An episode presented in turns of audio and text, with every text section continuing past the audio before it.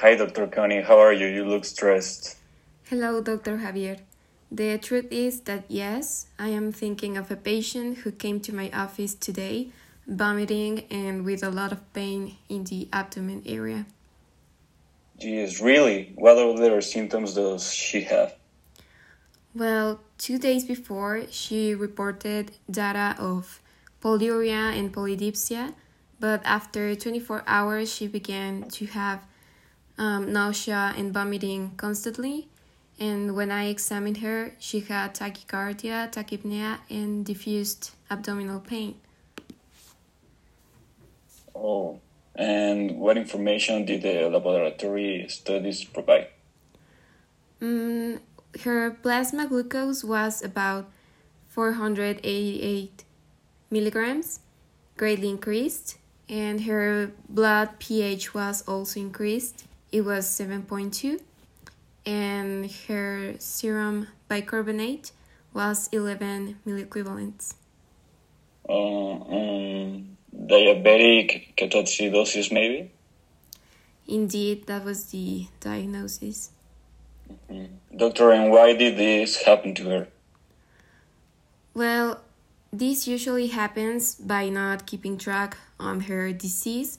She has diabetes type 1 and she may have discontinued or misused her insulin therapy treatment. And the other option would be to maintain an eating disorder where they omit insulin on purpose, which is the case of this patient since insulin tends to make patients gain weight. As women, especially in this age, uh, they tend to decide not to continue with their treatment, and that's why I'm worried.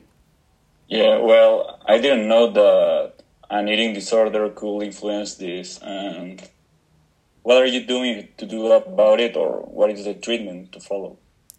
Ideally, do the obvious.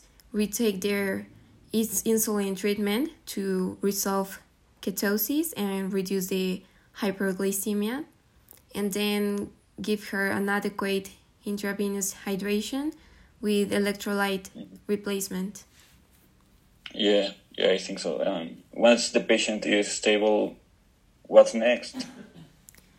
Um, it, next, it would be an expansion volume of 10 to 20 milli, milliliters per kilogram.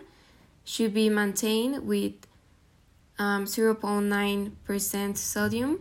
And when the patient is stable, uh, we should maintain her with an additional intravenous fluids with 0.45% sodium and insulin maintained until we reach a level of 250 milligrams of glucose. And once we obtain that value, we will add dextrose to the intravenous infusion. Okay, good idea. That looks complicated, but and what about her eating disorder? Sincerely, that's what worries me the most. But what we must do is a request of consultation with psychiatry once the patient is stable so that this doesn't happen again and she can receive the help that she needs. Okay, that's perfect. Uh, please keep me informed of the case. I would like to know when the patient improves, and I must go. I have a patient, and I'm in the service of Dr. Smith in cardiology. So, thank you very much, and see you later. Please keep me informed. Of course, I will keep you informed. Thank you for the interest. Good luck. Yeah,